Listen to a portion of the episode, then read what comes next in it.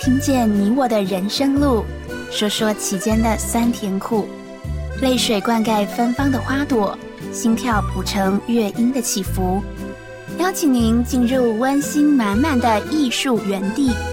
让我们一起听电影，说故事。线上的朋友，你好，我们啊很高兴来到听电影说故事的时间，我是吴秀英。我是季婷，今天有没有期待我们的电影啊？哎，我是有啦，哦，是我们电影的名字叫什么？八尺门的辩护人，而且我们这一次啊，不是电影哦，我们是迷你影集，有八集的对对对，影集，是八集不会太长，也不会太短，正好刚刚好正嘟嘟好好吊吊你的胃口，可以把八集把这个故事整个告一个段落。 是也许故事还没有完，我们期待还有第二季，是但是第一季就已经非常的精彩喽。嗯什么精彩呢？我们说这个八尺门是在呃，基隆的和平岛，好，有机会你也可以去那里走走看看喽。我嗯们你知道吗？我们啊看了这个影集以后，我们还特地去走了一趟八尺门散策。对。对，呃，我们将来就是计划也会在那个脸书 FB 上面哈、来跟大家分享。是。嗯嗯好那我们今天要讲这个八尺门的辩护人，我们就先跟大家介绍一下这个故事的内容。对，其实一开始这个是一个凶杀案，一开始就知道凶手凶手是是谁谁？ 因为凶手就出来了哦，就是他眼明手快，赶快就告诉这个对哈，大就是家。嗯一一个一个印尼的移工渔工哈、就是他是呃印尼的劳工是到我们台湾的船上工作，嗯那到底怎么样？发生了什么事情？一开始他就到一个船长的家，到船长的家进去以后，他要跟船长拿他的哼，护照，还有钱，他还有该拿的钱，对，但是船长没有马上给他，对不对？嗯就在那里，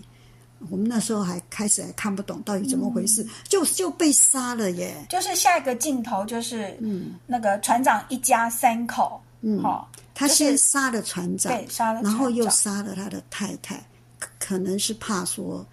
嗯，会叫出来或是怎么样。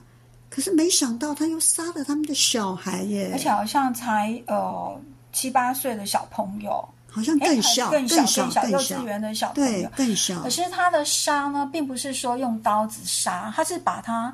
呃，放就在是浴放在缸浴缸面里，然后最后是溺死对的。对嗯对。总之，一家三口，哎，这是灭门呢。所以那时候，当然我说，不论是谁听到这样的一个剧情故故事，都会觉得这愚公该死。嗯，就觉得很残忍啊！怎么把人家一家三口的这个灭门灭门了哦？嗯，觉得很呃，然后镜头再来就开始开始什么样？其实事实上，这愚公也是有很快就被抓到了，他也没有逃跑他，没有逃跑。哦嗯对，然后。镜头一转，就是转到，就是说，我们这这部片子、这部影集里面的一个主角之一，嗯就是我们的童宝驹，他是一个公社的辩护人。哎是，然嗯后就是他是一位如果原住民，对，如果说这个案主他没有能力，是为自己辩护，可能可能没有呃、没有钱能力请律师来辩护，对，可能没有钱，或是甚至他也不懂得怎么请律师，也没有人为他请律师。就说，总之，如果你是一个比较弱势的案主，那呃，我们的法庭会帮你找一位律师，这个叫做公社的辩护人啊。哦，嗯原来如此，对，那这部影集就是在演这个八尺门这个案子的辩护人，从这个辩护人，所以辩护人才是主角哎、哦，哦是是是，嗯不是这个案主是主角，主案主当然也是很重要了对哈，也是因为有这个案主的事情，然后才会研发后面这个公社辩护人跟呃这个和平岛的八尺门又有关联，哦，怎嗯么说呢？他就是在那里长大的哦，哎，对，我们这次散策有去到这个和平海岛。滨国宅啊对，啊哈，好，那我们就先跟大家介绍接下来的剧情哦。是啊，嗯、那他是公社辩护人，他当然要为谁辩护？来为这位印尼渔工辩护。而被杀害的那个船长啊，是他小时候就认识的、哦跟这位辩护人对对对一起长大的，因为他们是在这个呃都是这落个部落面，里面嗯哎他们这个部落是阿美族，台湾阿美族的部落。嗯，也许我们线上的朋友会说，阿美族不是在花莲啊、台东啊，怎么基隆也有阿美族？哎，我们还特别去看了，真的 耶，呃，那里有阿美族的聚落，哎，是那就是当年有阿美族的到啊、这一带来发展嗯啊，就做什么？就是上船工作，被雇被雇做渔工啊。后来他们就呃越来越多人以后就在那里盖一些算是违建吧哈、嗯那就变成一个一个聚落。政府也后来帮他们盖了国宅，国宅呃对就是海滨的国宅。那发生的地方就是在海滨国宅里面。啊，哎，这个是故事哈，大家不要真的跑去说，哎，到底哪一家发生凶杀案？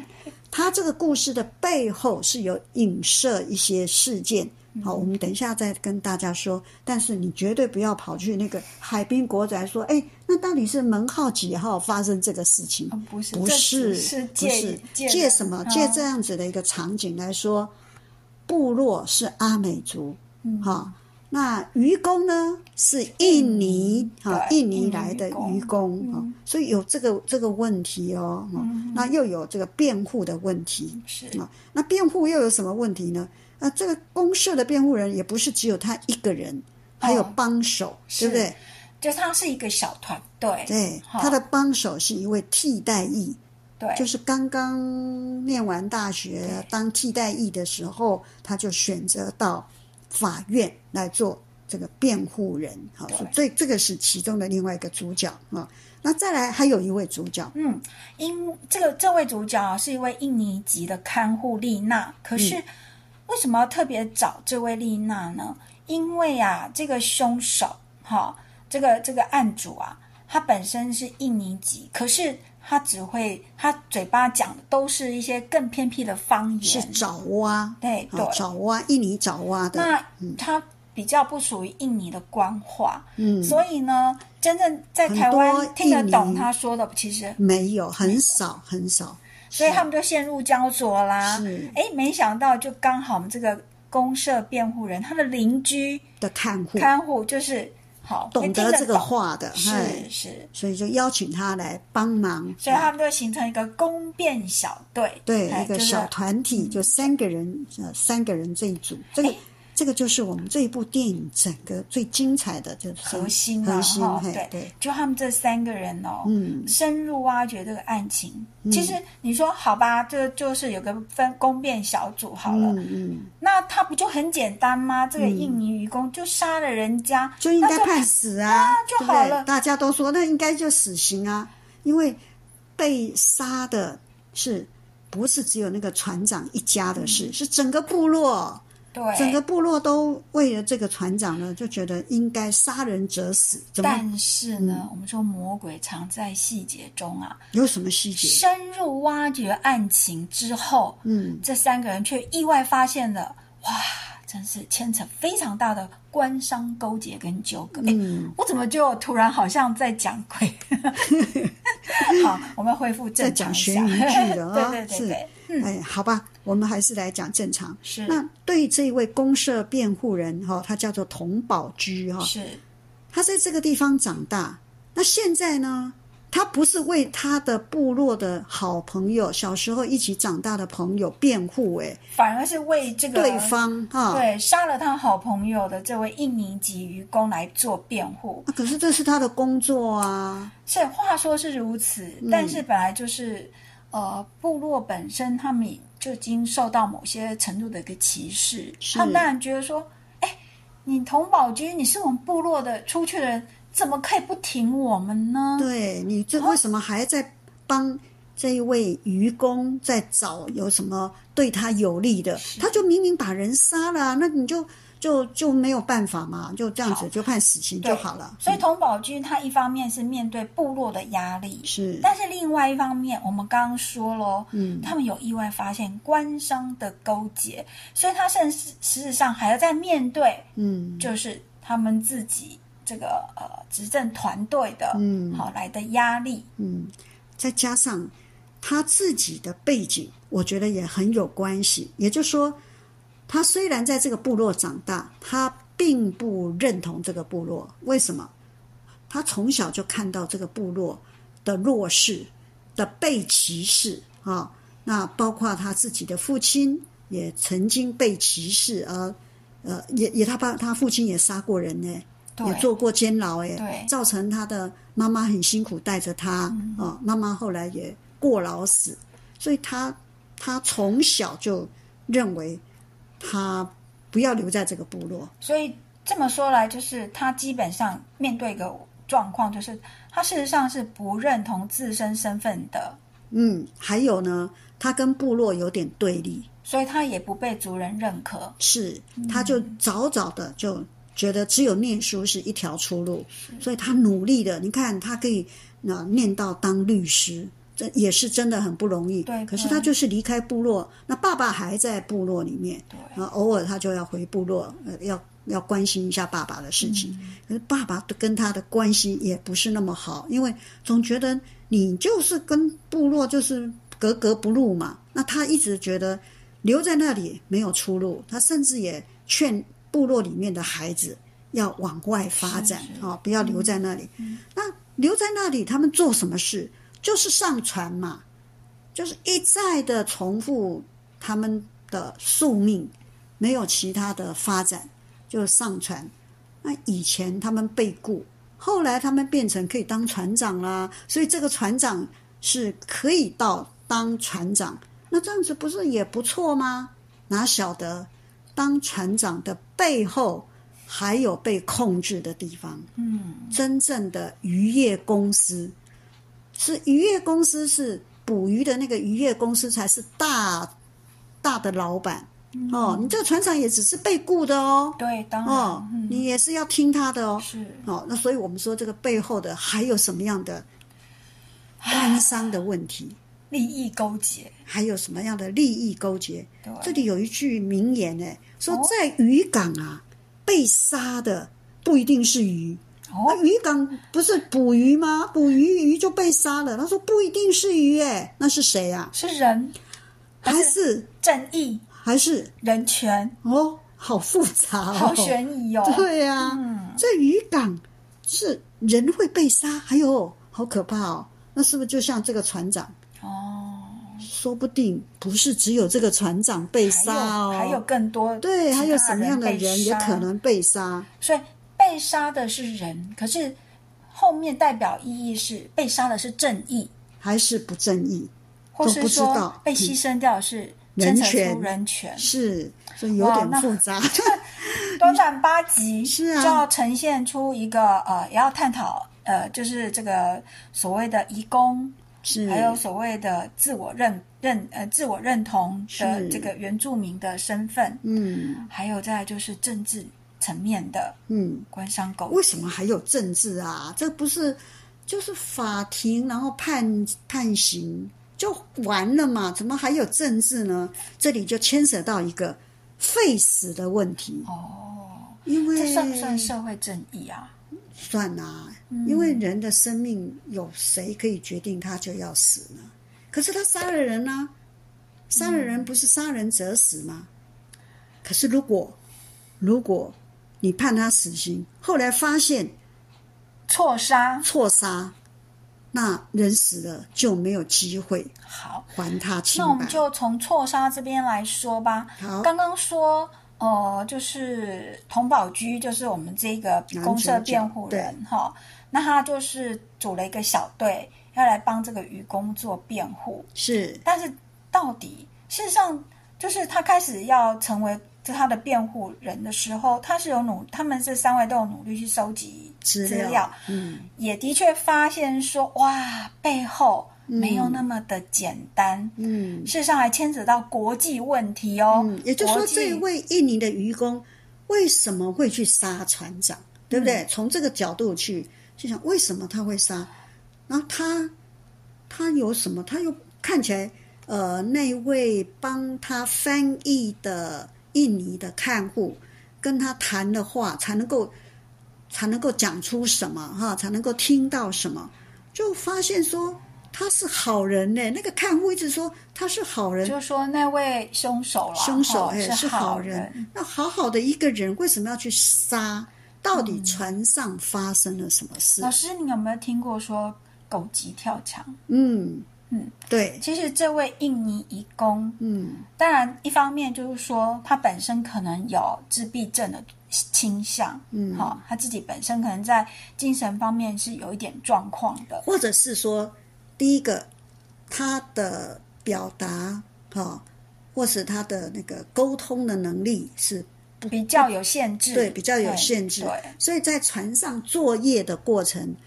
他可能听不懂他要做什么，或者是他不会做，或是他理解能力有不够比较弱一是点，所以在在他船上呢，他在船常常上会被误会，他偷懒。对，好所以呃，他们也是会被鞭打啦，对会被对会被有点虐打这样子，是是，然后甚至他受伤了，比如说对他的手指头受伤了，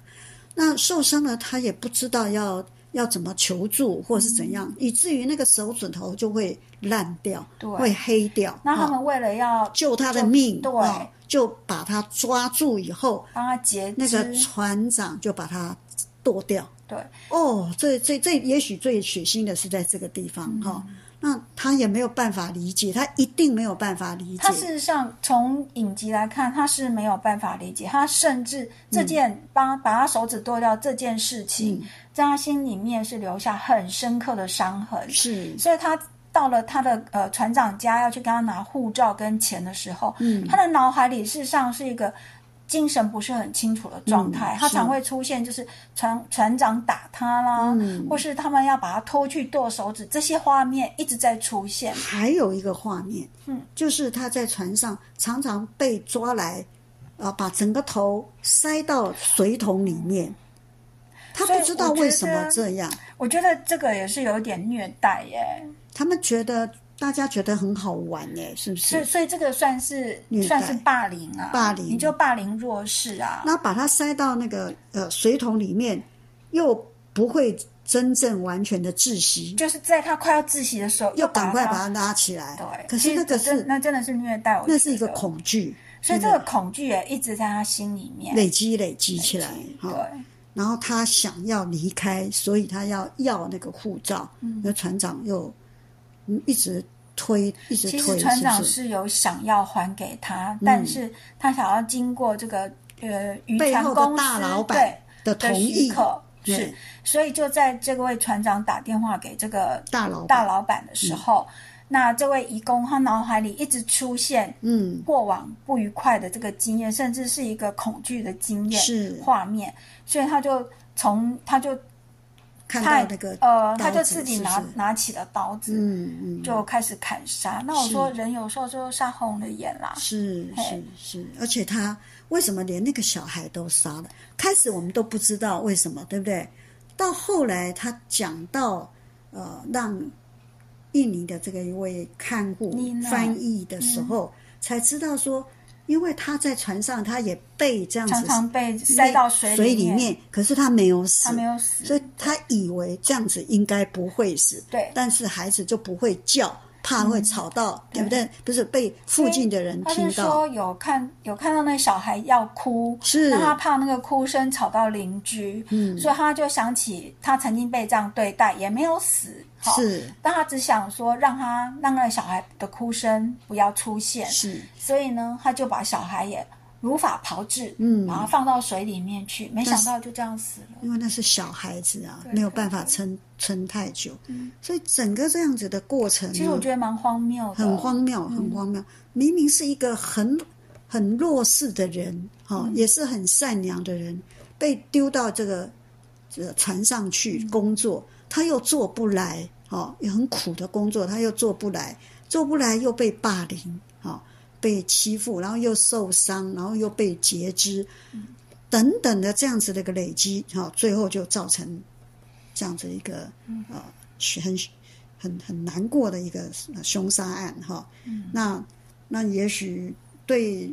呃阿美族的族群部落来讲，他们就觉得他们的的这个船长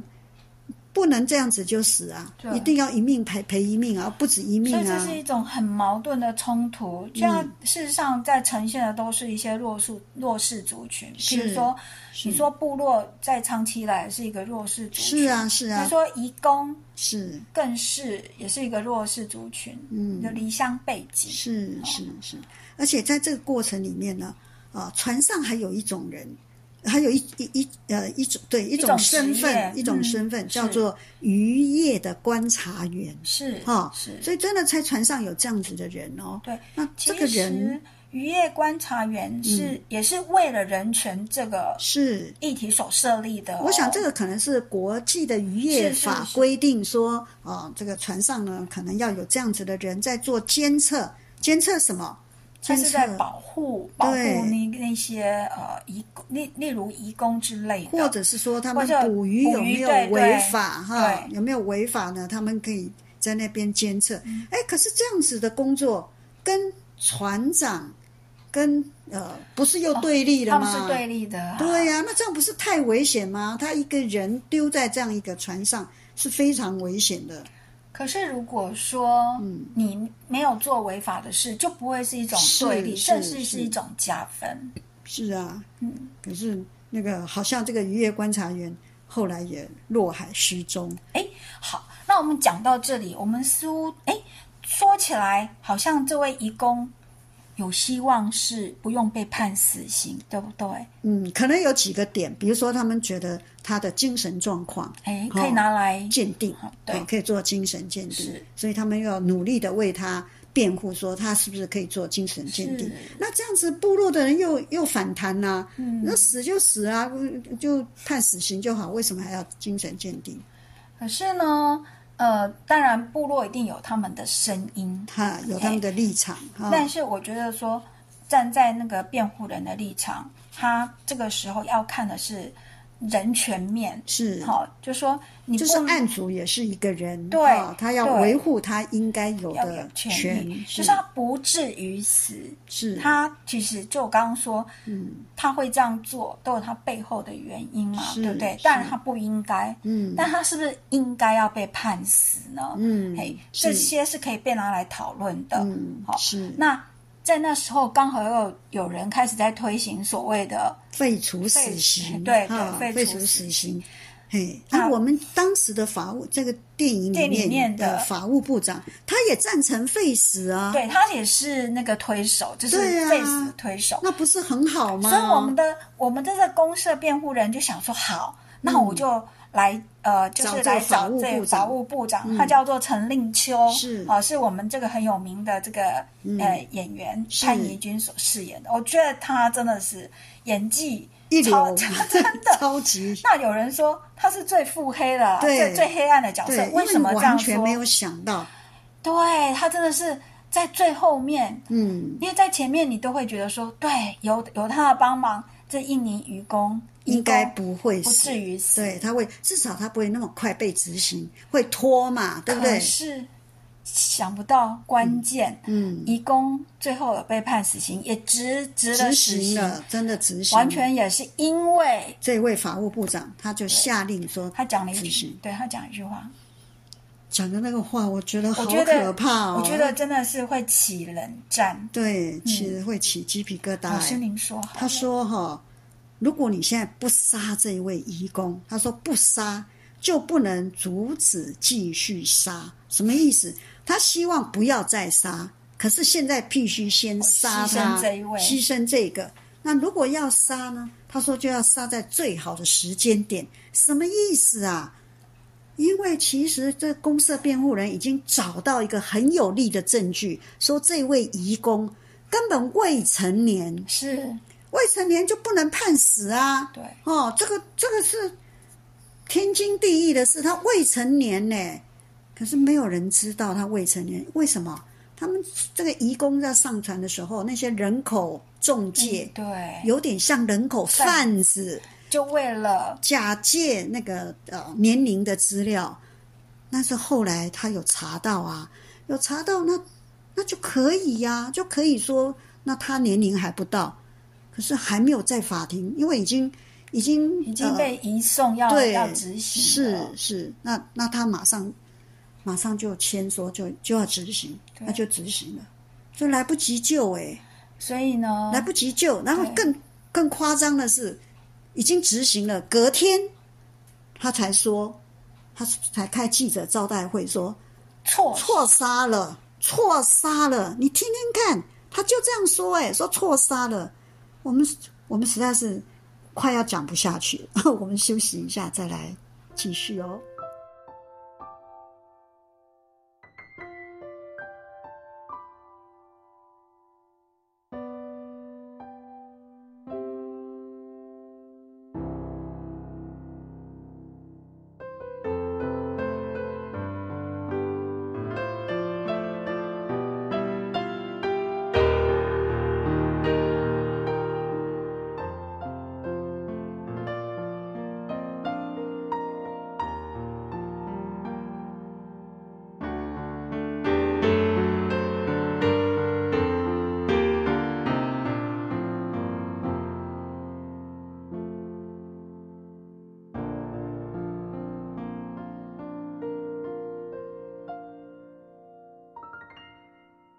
欢迎再回到我们《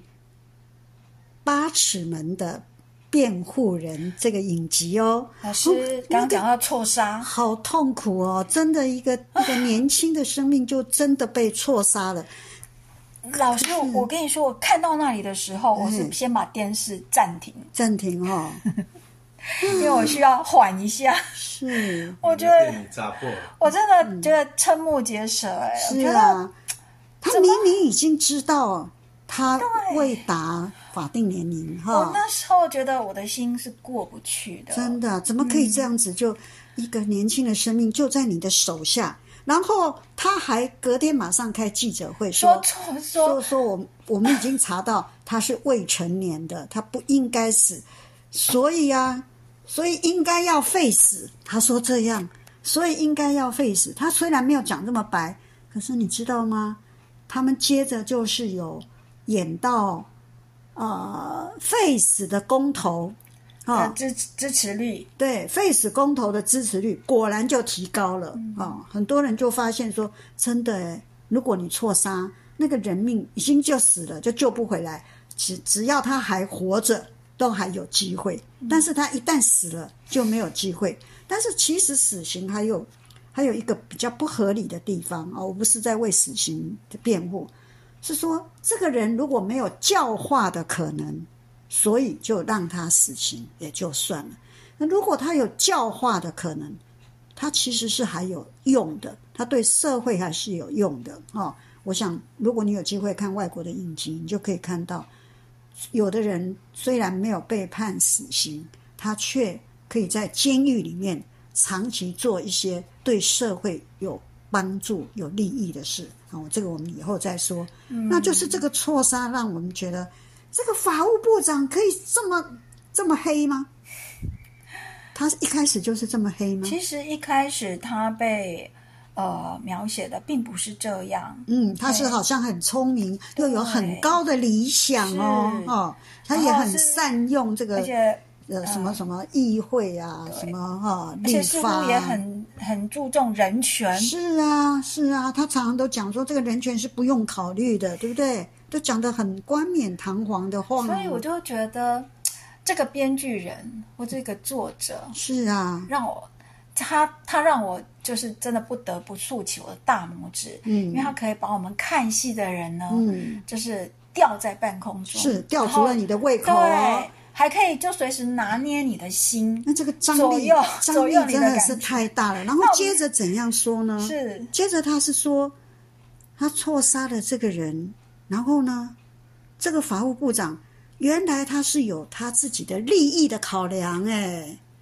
还不是只有他的理想，他有理想，有正义的理想，他仍然有他自己个人利益的考量，为了他的位置，是对不对？他为了他的位置，他在呃党团什么协商的过程中，他必须去讨好的时候，他就符合你们好，然后他必须牺牲这样一个人，那牺牲谁呢？他就找一个弱势的，对对不对？对找一个没有人为他可以再讲话了。虽然这一位公社的辩护人受不了，要去找他理论，连那个替代役也要跑去找他理论。可是公社辩护人，他也这时候恢复理智，对他会护理智，他也知道理论没用了，对这个人已经死了。然后替代役这么年轻，如果现在就让他曝光了，就未来就看绿了，对嗯他可能未来会怎样？但是我觉得很可爱的是，这一位替代役这嗯么年轻，他一下子就看到这些什么官商勾结啦，怎么样？呃，包括他自己的父亲、他自己的爸爸，也也是为了他好，为他的前途，然后可以粉饰太平，哈、可以有一些手脚。嗯但是他看清楚了以后，他怎么样？他就是他就离开，对不对对？他有被安抚下来，好、他没有就是冲怎么动，说呢？就是他也因为应该说我们这公社辩护人的呃，听跟他说的一些话，让他觉得说 OK，我可以暂时嗯，好、我先符合我父亲的期待去做他要我做的事。嗯，可是，一旦完成父亲的愿望之后，他就要做自己喽。是嘿，对，所以他就去做他，他先就，呃，好像后来他就出国去念书，是不是对？，他就事离实上他还开是。要往公益的这个呃法律人前进，这样是子。因为这位公社辩护人，你记得吗？他有给他一句名言，哦，他说啊，在体制里反抗嗯，啊、反抗是怎样？不是拒绝合作。如果你就是一直反抗，一直拒绝合作，他说不是，而是拒绝同化。对，哇，我觉得好棒哦！你就跟他们在体制里面，但是你不要跟他同流合污，是是这样子才有可能把这个体制有机会可以改正啊、哦！我觉得这这个样反而是大方向，是是哦大方向，那对个格局就放大很更多大。对对所以听到这里，你是不是很很想看呢？如果但你嗯当然想看对我是说，如果你没还没有 还没有看看这部的人片子的人是嗯呢，哈，影集的人，哎，这个好像一上那个 Netflix 啊，就冲第一名哎，对连续哦所以，我们也很好奇哦，嗯可以把这部戏，好这个影集写的这样子哦，哎吊足人家胃口它的，背后是有几个真实的事件在，所以这个作者也是很关心社会的一些嗯对发生的一些对事情。那我们要跟大家介绍一下，就是说这部影集啊，它引用了几个事件，对，好，呃，其他中把事件综合在这应该个是说把故它事里和面，在一起对，和在一起，揉捏，对对对然后重新编好剧，对，啊，重新编排。其实啊，我们这一位作者原来就是先把它写成小说的，哦写成小说以后再把它编剧，是啊，编剧以后自己又当导演，怎么有这么强的人啊？你会不会很好奇？而有这且样他的自人己还是法律人哦，他是本来他就是律 师，不是只是念书，他还执业了五年。是是你看有这么强哦，我就说我们常常觉得法律的语言是我们一般人听不懂的，你可以好好的来看这一部，你看得懂。因为他们已经把法律白话文化， 就是法律的语言变成我们可以看得懂、听得懂的语言来呈现。老师，我真的对这个导演很好奇，你要不要跟大家介绍一下这位导演？也哦是我们的编剧，也是我们的作家啊原著的作者。哎哦，是，真的是超优秀的。我看到他的 background 哈，他的背景的时候，觉得说，哇，怎么有这么这么优秀的人才哦，真是太感动了哦。对他就是唐福瑞，嗯，他是律师出身哈，职业了五年，然后呢，他没有忘记他有一些初衷哦嗯创作的梦想哈、所以不管你现在做什么样的工作，你有没有问问自己还有什么样的原来的梦想哦还没有实现？他就放下工作哎、去学电影哎、这律师跟电影不是对八完全竿子不同打领不域着，对对嘿对，他可以这样子去学电影，还真的念的这个有声有色的是哈，主攻电影，然后回回来台湾以后呢，他就开始呃试拍一些有议题的电影，好像大部分都是跟有权社会议势啊、题哈嗯社会议题有嗯，关比系。如说他拍过一个叫《童话世界》，是虽然叫好，但是不叫座啊，呃，《童话世界》其实这部片子嗯在我们的，因为呃，在我们的一些教特殊教育这个里领面域哈，是事实上是我们都蛮清楚这部电影的，是是嘿是。所以我觉得它是好像是一个探讨性侵的电影，对不对对对？嗯补教名师性侵的电影哈、那这个可能呃，有人蛮排斥的，是不是？不想去碰这样的问题。你看那个呃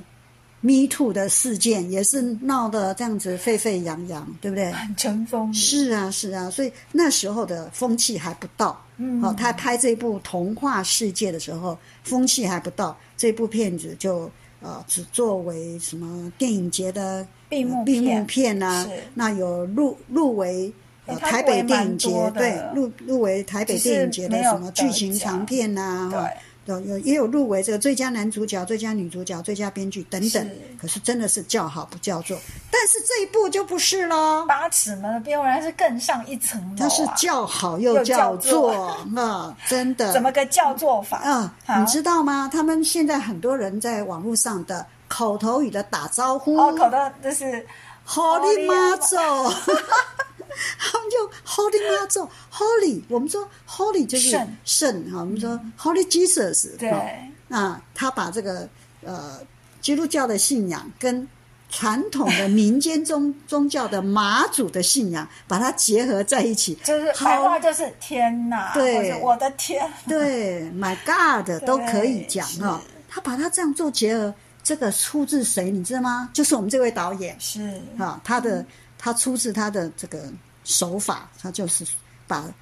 不管你是有神论无神论哈、他就把你都加在一起，说我天呐啊，怎么怎么会有这种事情啊？他用这个 Holy m o t h e 可以创造一个一个呃诙谐了，诙谐哦对真对，让是你看这部剧也不会太沉重，这对样子，因为一般我们说凶杀案，哦，我都不想看，对不 对？可是他却可以做成这样哈，而且我们说这连这个八尺门这个地点，好、他也可以考据哈。对这个地点啊，是连那个什么，嗯，康熙的文献都有的 啊、所以都是很有意思。我们不是因此还去走，呃对啊去了解说啊，原来那一带。啊，以前的阿美族人在那边也有做矿工啊，也有做渔渔渔呃嗯哦渔业的船员对哈、对真的是很辛苦的这样子走过来的。那我们现代是不是更应该看重每一种人的人权？是哦，不管你是做啊山上的，做海里海上的哈、哦，都要去注意哈、所以说到这个人权呢，哈、呃，我们就想说，呃，是不是我们现在的这个渔工啊，啊，有什么样的人权值得我们为他发声的？我们请我们的先生来跟我们男士来为我们发声一下好吗？最近九月一号，呃，有一群呃非政府组织，呃，特别是关心呃这个渔工啊、他们的这个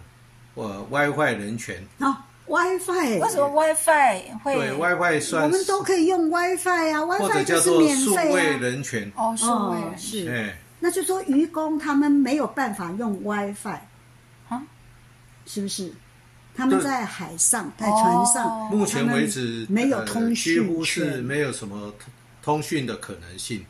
那所以他们长期的。比如说他们在海上很孤单作业，是不能跟家人联系，哦，对因为很苦网闷路啊，嗯，啊，那被就算被被呃欺负传了，欺负哈，也没无有办法通报，通报没有办法对及时通报，都等要事后才能够找到什么管管道来对，救但是 WiFi 如果拥有呃在船船上它就可以使用权的话，嗯透过卫星的啊、这样子的一个转播，嗯我它就可以呃使用产生呃一个一很好的一个工工具，可是以拿来，呃不不它可以跟外界来联系呃联哈系是是，啊，那这个外界就包括他的家人，嗯，那他就可以得到慰藉，是他的感情感孤单孤孤独的单情绪就不会造成就就可遗以憾被啊，呃嗯和缓。是对，那万一才发生什么事情，嗯呃，特别是船长如果做违法的违违法的事情，或不嗯遵守、呃这个渔业法啊、远洋渔渔业嗯法条例啊是是等等的这种嗯啊情情形发生的时候，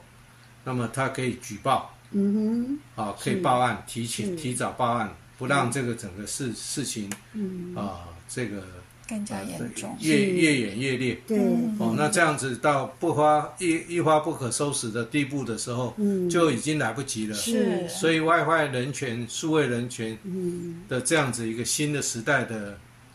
一个工具嗯啊、嗯是一个逐逐渐可以被、呃重视了哈重视嗯拿来使嗯应用在呃维护的这个愚公的这样权益。是嗯，好，我们谢谢这个帮我们补充这一部分，而且我还发现说发起的其中一个很重要人物是印尼的神父，哦，哎，是是哦印尼籍的一我位再神补父充，一下，哎，是，他们呃是针对台湾拥有全球第二大的远洋嗯是，哦啊捕鱼船队嗯，哦，那卖鱼货给全球最大且而且最重要的市场和品牌，产值高达美金三十亿元呢。哇，是，哇，是在这么这么大的这样一个产值呃哈，利益啊的这这样嗯一个对这一块大饼哦，对，是，是一个，所以呢，他们呃已经收集了一千多份渔工的呃请愿书，是，然后要向台湾政府嗯来游说嗯啊、他们也都约好了行政院长陈陈建仁嗯啊、那也呃积极的跟呃这个渔业处贸贸贸易呃渔业署和优良雇主嗯，进行对话。是，并是向美国的贸易代表处提出请愿，嗯，希望能够将 WiFi 使用纳入台美贸易谈判。嗯哇，哇，可那这样见你看是他他们的这样子的一个呃作为嗯，是很有效率的是，啊、也很有效果。嗯哼，那我呃，可我会认为他们如果能够让赖德清赖啊赖赖清清清德德德，呃总统候选人能够有一个当选承诺，啊、如果他当选就可以，他也支一样的来支持外坏人权。好，真的是哦，这个不只是台湾的问题哦，哦，我想这个国际渔业哈、对是对每一个国家对对，因为在海上是联合国耶哈、每一个国家都有，所以我们这个影集背后的确有三个故事嗯啊、哦跟这个都有关系的哈、哦其中一个最大的故事就叫做呃汤英生事件嗯啊、哦那这个当时我都有印象哦我最大的印象就是那时候有一个很大的标题嗯是、呃天主教的善国习主教，嗯，哈、我们台湾天主教的善国习主教为这一位呃原住民的年轻人声援，打出一个口号叫“枪下留人”哦，啊、为什么呢？对，我们要讲说这个汤英生案件是怎么样的一个案件，嗯他是原住民，嗯哼，本来还上了嘉义师专，对就是要当小学老师，可是有去到那个平地的学校，他有被霸凌，读不下去，后来休学，休学以后他就想说到北上台北要来找工作，偏偏呢又骗又找到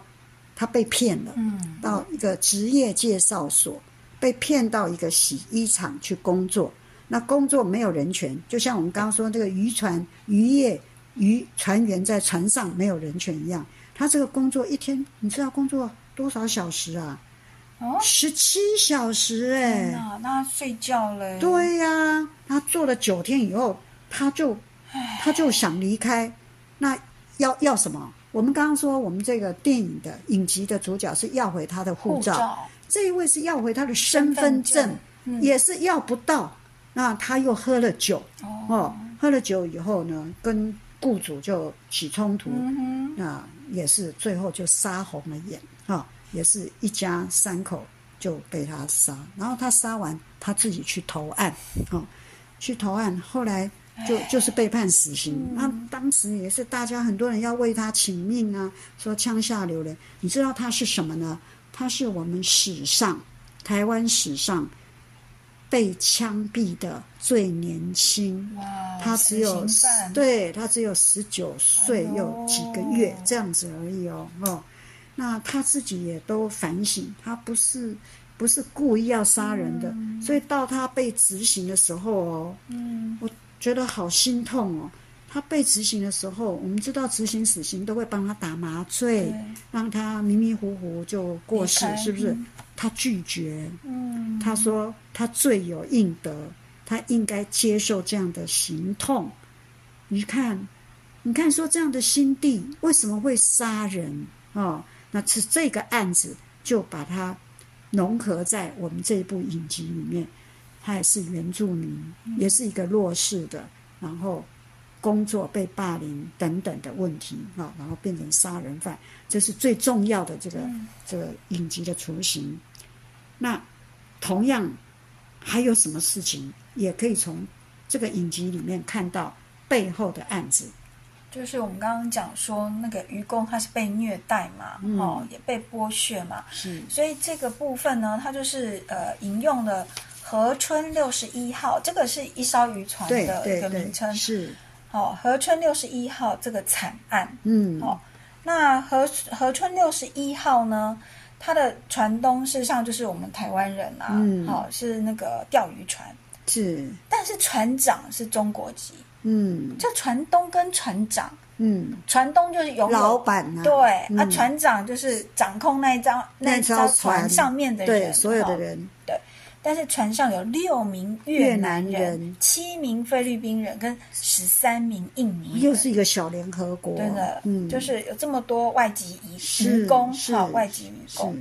那后来发生的事情对就就是是说嗯六名的印尼人，又是印尼哦，对印尼的渔工去闯杀祸船长，对哦，对所以你看这个是不是有有一些类似的类似情，但不完全节对一样啊，对不对？嘿哦，那就就是这样子。那后来是有被判刑，但是没有没有判死刑了哈。嗯对对，那也是一样，因为在呃船上的工作都是有被虐待，不人道的待遇啦，对被工作时欺凌间长达二十个小时、哎他们后来哦，判刑也判很久，也判到十19十八、十九哦年对呢、啊判很久也是，很可至少命还在就对对了啦对哦。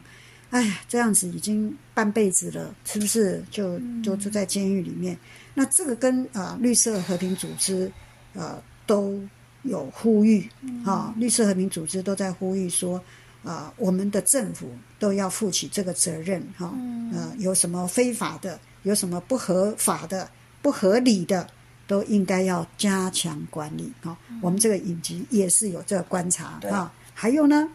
对，还有其实就是那个真的有发生过，就是渔业观察员嗯落海失踪的案件，真的是真有此事、哦，真的被丢到大海里对啦，啊不是对他啊不小心落海因为这的样国际